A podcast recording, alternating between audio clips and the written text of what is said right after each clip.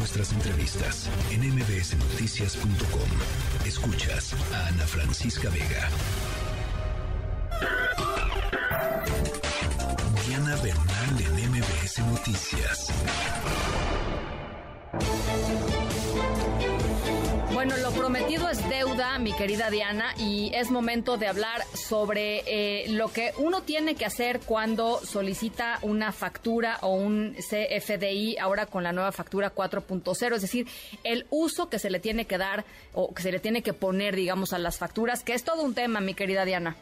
Sí, mi querida Ana Francisca, es todo un tema y creo que de mucho interés para el auditorio y qué bueno que ya estrenemos este tema en este horario estelar que te felicito que desde ahora va a tener tu escuchado programa. Y efectivamente, Ana Francisca, desde el primero de abril ya solamente se puede eh, facturar en la versión 4.0, antes era la versión 3.3. ¿Y esto qué tiene de relevancia para el público que nos está escuchando? Pues que si alguna persona acude a un establecimiento, a un negocio o recibe algún servicio y va a pedir una factura, porque esa factura le va a servir para deducir ese gasto, esa erogación ante el SAT, ya tiene que dar nuevos requisitos, además de dar su nombre completo, además de dar su código postal, además de también señalar el régimen fiscal al que está sujeto, por lo cual casi siempre le van a pedir o la constancia de situación fiscal o la cédula de identificación fiscal, tiene que dar el uso que le va a dar a ese comprobante fiscal digital. Porque si yo digo, por ejemplo, voy a comprar un teléfono celular, y yo digo un concepto que no corresponde, ese comprobante, esa factura no va a valer, no me va a servir, el SAT me la va a poder rechazar. Y en todo caso lo que voy a tener que hacer es seguir un procedimiento para cancelar la factura, el CPDI, en el cual pues es un poco complejo porque además tengo que tener la autorización de la persona que expidió el CPDI. Entonces, para evitar eso, vamos a dar un, un repaso muy eh, digamos, sistemático, sintético, de cuáles son los nuevos conceptos de gastos, muchos de los cuales ya existían, pero se sistematizan de otra forma. Y mira, Ana Francisca, tenemos tres conceptos de gastos, ocho conceptos de inversiones, tenemos también diez conceptos de deducciones personales y tenemos un cajón desastre que es el S01, que es el que no tiene efectos fiscales, sin efectos fiscales. Y vamos a hablar, por ejemplo, de gastos que la mayoría de los contribuyentes que realizan actividades empresariales, actividades independientes, pues realizan gastos. Allí tienen nada más tres cajones, adquisición de mercancías, por ejemplo, si yo compro separadores, si yo compro algo para mi archivero, si yo compro incluso un programa de cómputo, podría ser, o no podría ser, esa adquisición de mercancía. Es el número uno, como un ejemplo.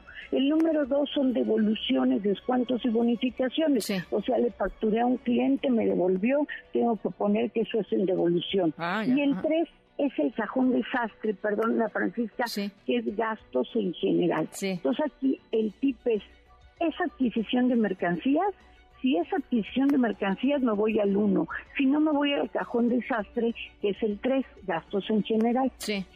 Y después vienen ocho conceptos de inversiones, que son, digamos, las más comunes, son las únicas que se reconocen, que son construcciones, mobiliario y equipo de oficina, por ejemplo, un coche, un equipo de transporte también, equipo de cómputo, comunicaciones telefónicas, comunicaciones por vía satélite y maquinaria y equipo. Todos estos gastos no son, no son gastos en el sentido fiscal de la palabra, sino son inversiones y entonces tienen una clave I y un número que va del 1 al 8. Entonces yo no me tengo que saber el número, pero si por ejemplo yo estoy comprando, digamos, un escritorio ejecutivo y un sillón ejecutivo, pues tengo que decir que es para mobiliario y equipo de oficina, porque si lo meto en gastos en general, no me lo van a aceptar. No sé si me explico. En sí, y ahora, ¿quién, ¿quién, no te lo acepta, Diana? O sea, que ¿hay alguien que está, o, cómo está este, este tema de la revisión de las facturas? ¿O es cuando te, cuando, cuando te hacen una auditoría? ¿O cómo, cómo sucede esto? Son las dos cosas. En primer lugar, el SAT ya ve en tiempo real qué facturas están emitiendo y con qué conceptos. Entonces, si por ejemplo yo le pido a una empresa que vende sillones ejecutivos que me ponga como concepto gastos en general, el SAT ve eso en tiempo real a través de sus plataformas. Y me puede llegar en el siguiente mes una observación, un requerimiento diciéndome que ese CFDI, si no aclaro por qué lo metí en gastos en general, me lo van a rechazar. O sea, no tiene que ser ni siquiera una auditoría, porque como hemos platicado, Ana Francisca, gracias a que el ojo del SAT se volvió un ojo digital, un ojo incluso de inteligencia artificial, pues en tiempo real el llamado algoritmo arroja a todos los contribuyentes que están clasificando mal. Si yo me compro un teléfono celular y lo meto en gastos en general, pues también lo puede rechazar el sistema porque es un equipo de, de cómputo, se puede entender, es una inversión. Y luego brevemente te quiero platicar que hay 10 conceptos que son deducciones personales, que es lo que hemos estado viendo, y allí pues es más fácil si es un honorario que le pague un médico, o es una colegiatura de mi hijo o hija, o es un transporte escolar obligatorio, o gastos hospitalarios, pues yo los digo para que los pongan en la clave D01 hasta D10. Y finalmente, Ana Francisca, hay uno que es el cajón desastre. Si tú no sabes lo anterior, te van a meter en el S01 y el S01 es sin efectos fiscales, o sea que no vas a poder deducir eh, la mercancía, el servicio, el bien que hayas adquirido a través de esa factura. Diana, debo decirte que este para para el em, contribuyente o la contribuyente estándar o promedio eh, me parecen demasiadas reglas, Diana. O sea, es como es como complicado, ¿no?